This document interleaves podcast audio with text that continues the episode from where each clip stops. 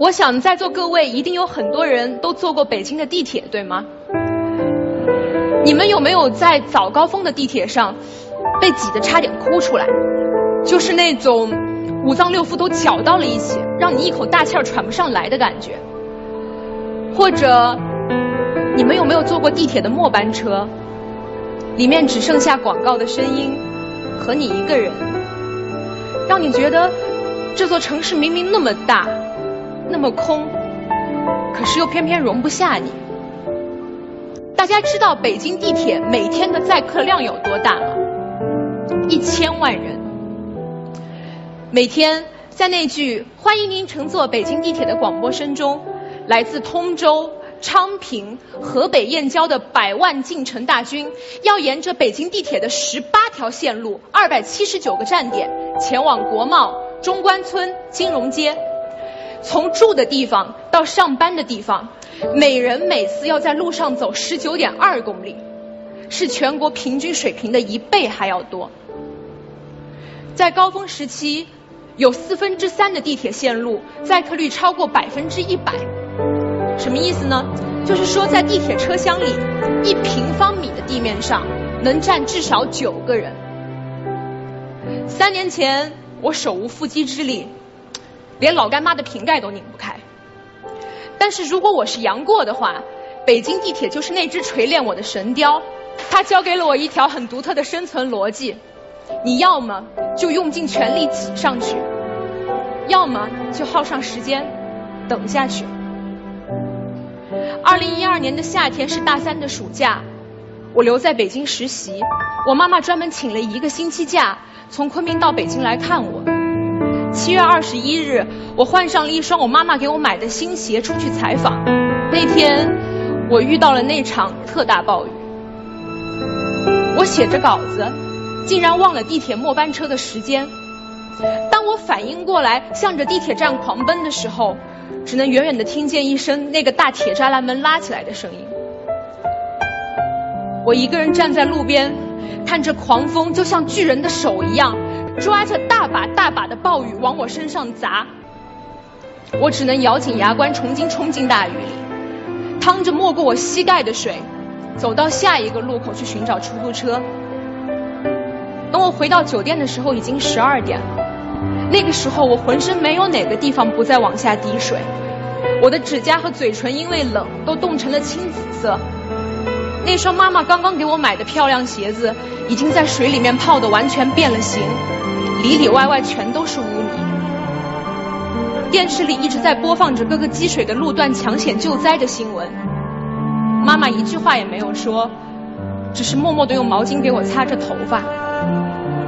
过了很久，妈妈跟我说了一句话：以后赶地铁得趁早，别迟到了。这就是北京的地铁，它很公平。既搭载老北京，也搭载异乡人。它不会因为任何人要迟到被罚款而开快一分，也不会因为任何人要急着回家而等你一秒。我在一次又一次乘车时摸索出了一条规律：哪怕那个车站车厢看起来再挤再小，只要有能放下一双鞋的距离，你用尽力气拼一把，总能挤上去。在很多个日日夜夜里，我挤在摇晃的人堆里面，听着广播里面说：下一站大望路，下一站国贸。可是好像没有哪一站愿意为我敞开大门。车厢广告里的美女明星永远都笑得很好看，他们告诉我，在北京租房很容易，买东西很容易，什么都很容易。但是有那么一瞬间。我觉得他们都在撒谎，但是我必须挤上去。在用了无数把全力之后，我终于在人满为患的北京得到了我自己的一个位置。我在这里得到了我人生第一份全职工作，从此我正式成为了北京地铁那一千万人流中的一员。北京不会记得我的名字。我和其他人共享一个称谓，叫做“北漂”。年轻是我们唯一的行李，地铁是我们唯一的工具。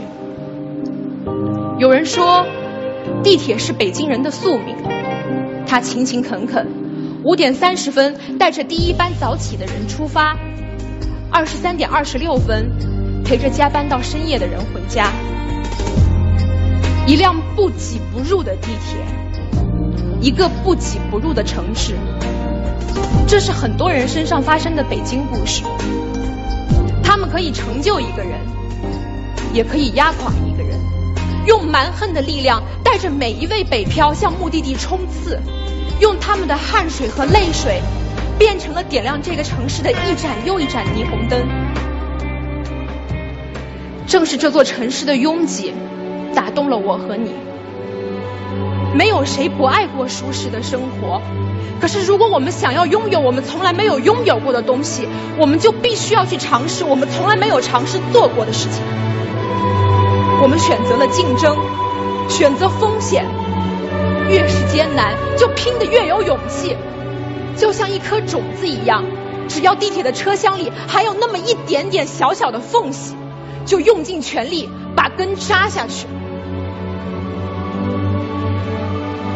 在同样一个下雨的夜里。我在地铁车厢里面，看见两个穿着衬衫跟西裤的小伙子在聊天。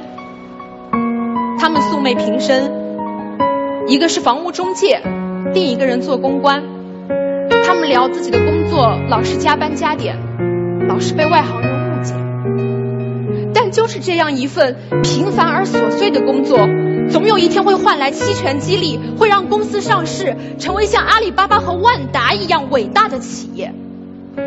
临别时，他们俩很郑重的伸出了手，握了握手，互道了一句“祝你成功”，还叮嘱了一句：“这天下雨，小心路滑。”那个时候，地铁里面一直循环着一首民谣，叫《南山南》，里面有一句歌词，唱醉了他的梦。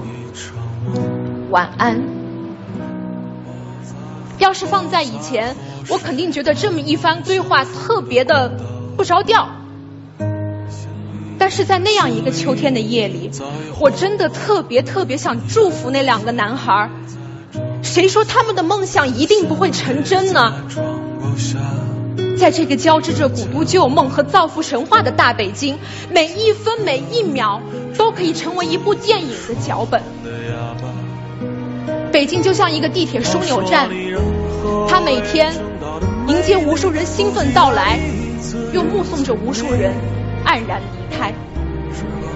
但是，当我们踏进这个车站的那一刻起，命运就在我们的耳边响起了广播：欢迎您乘坐北京地铁，无论您下一站去向何方，无论你选择留下还是离开，不要害怕此刻的漂泊。不要害怕寒风和黑夜，本次列车的终点站必将是你我的未来。